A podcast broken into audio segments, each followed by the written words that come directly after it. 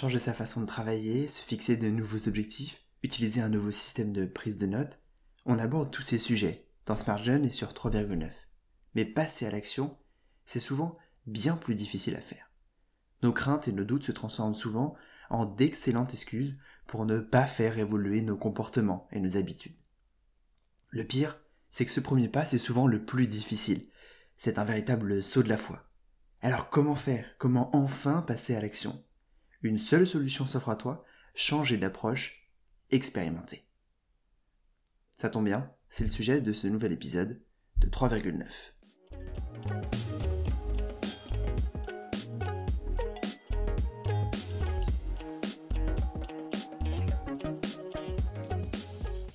Aujourd'hui, ensemble, on va voir les quatre raisons pour expérimenter au quotidien. Et la première, c'est de tester tes croyances et comme ça, de t'améliorer. J'ai reçu une formation en sciences de la vie. Alors avoir une approche scientifique, ça, ça me connaît. En tout cas, ça me connaît au laboratoire. Cette méthode, c'est basée sur une suite d'étapes bien précises qui te guident vers ton objectif. Tout commence avec une hypothèse basée sur tes connaissances et sur tes expériences passées. Ensuite, l'objectif c'est de tester cette hypothèse avec un ou plusieurs tests. En analysant les résultats de tes essais, tu peux en tirer une conclusion qui va valider ou réfuter cette hypothèse. Et ce cycle recommence encore et encore. Cette approche, qu'on appelle donc la méthode scientifique, elle a montré son intérêt et sa puissance au cours des derniers siècles. Alors pourquoi ne pas l'utiliser à ton tour, mais cette fois-ci pour ton quotidien?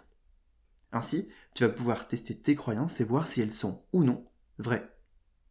Si tu penses ne jamais être en capacité de jouer d'un instrument de musique, alors essaie. Si tu te demandes si le métier qui t'intéresse est fait pour toi, teste-le en faisant des stages ou des activités en lien. Par exemple, tenir un blog d'actualité si tu veux devenir journaliste. Adopter cette approche scientifique dans ton quotidien, c'est essentiel pour t'améliorer. Car pour devenir meilleur, tu dois pouvoir te remettre en question, remettre en question tes croyances et sortir de ta zone de confort. La deuxième raison d'expérimenter, c'est parce que les outils d'organisation ne sont pas des lois et heureusement. Cette approche expérimentale, c'est la clé de ton succès lorsqu'on parle d'organisation et de productivité. Pourquoi? Parce qu'il existe des dizaines de méthodes pour ranger tes affaires, faire un planning, accomplir des tâches quotidiennes, etc., etc et aucune d'elles ne fonctionne pour tout le monde. D'ailleurs, lorsque j'ai échangé avec Jonathan Weissman pour le podcast 3,9, il m'a affirmé que chacun devait trouver ce qui lui correspondait le mieux en termes d'organisation. Et c'est vrai, nous sommes tous différents, donc c'est logique qu'il n'existe pas de méthode universelle pour réussir et pour être heureux. La seule façon de savoir quelle méthode fonctionne pour toi, c'est donc de l'essayer et libre à toi de modifier, d'ajuster, d'optimiser ces méthodes pour qu'elles te conviennent au mieux. Ces outils sont à ton service et pas l'inverse. La troisième raison pour expérimenter au quotidien, c'est parce que les méthodes conventionnelles ne sont pas forcément les meilleures. Petit exemple. Tu as sûrement déjà utilisé une brouette pour transporter des objets lourds. Mais savais-tu qu'il existe des brouettes qui sont bien plus pratiques que celles qu'on connaît? En Europe, les brouettes qu'on utilise, elles ont leur roue à l'avant. Et il faut donc lever la brouette chargée, puis pousser tout ce poids vers l'avant. Mais en Asie, la brouette ne ressemble pas du tout à ça, parce que la roue est située complètement sous la brouette. Et ça change tout, parce que c'est la roue qui porte le poids, et plus toi. Et il n'y a plus qu'à pousser l'ensemble vers l'avant.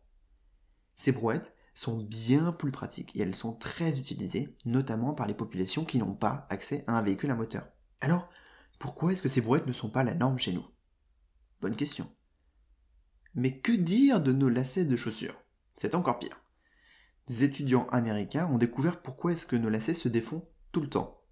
En fait, c'est parce que la méthode que l'on apprend dès le plus jeune âge pour les faire n'est pas la bonne.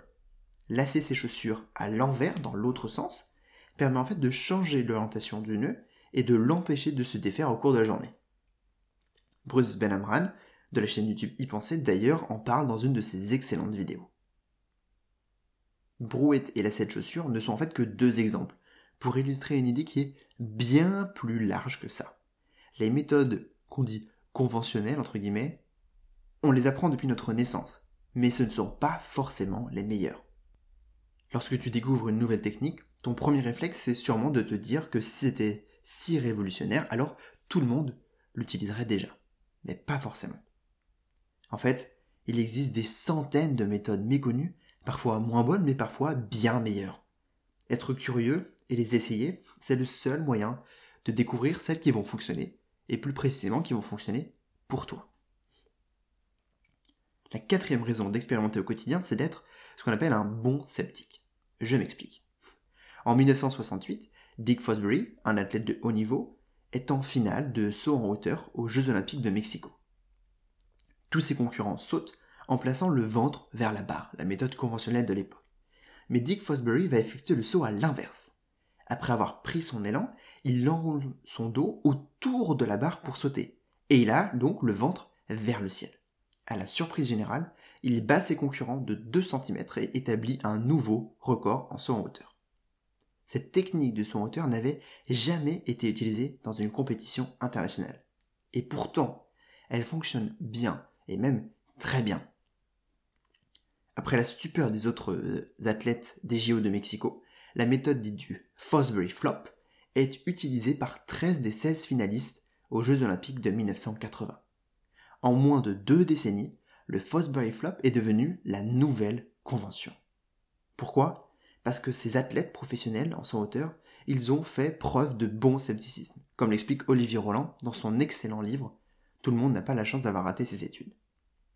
Devant cette technique inconnue au bataillon, ils ont choisi de l'essayer, au lieu de simplement l'oublier. Sûrement parce qu'elle avait offert la médaille d'or à Dick Fosbury. Mais combien d'autres excellentes méthodes sont mises de côté, parce que nous sommes trop sceptiques?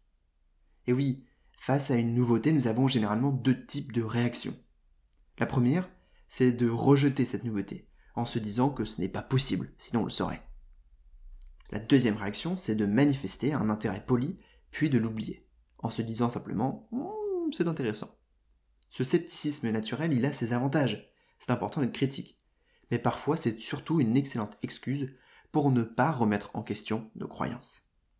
Alors face à une méthode innovante, pourquoi ne pas être un bon sceptique? Se renseigner, en apprendre davantage, peser le pour et le contre, et surtout, surtout, essayer. Il est temps de mettre l'approche scientifique au cœur de ton quotidien, en testant ces nouveautés, plutôt qu'en les mettant de côté. Et pour ça, rien ne vaut le défi 30 jours, dont on a déjà parlé sur SmartGen et dans ce podcast 3,9.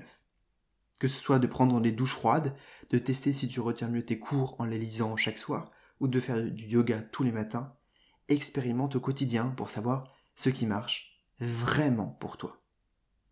Finalement, cette approche scientifique dans ton quotidien, c'est peut-être la leçon la plus importante que j'essaye de transmettre dans ce podcast. Se questionner, se renseigner et découvrir tous ces outils pour t'améliorer et être plus heureux est nécessaire. Mais seul passer à l'action te permettra d'avancer réellement. Ce premier pas, c'est clairement le plus difficile, mais c'est celui qui transformera tes rêves en réalité. Alors lance-toi et n'aie pas peur d'échouer, car seuls ceux qui essayent peuvent réussir. Merci d'avoir écouté cet épisode de 3,9.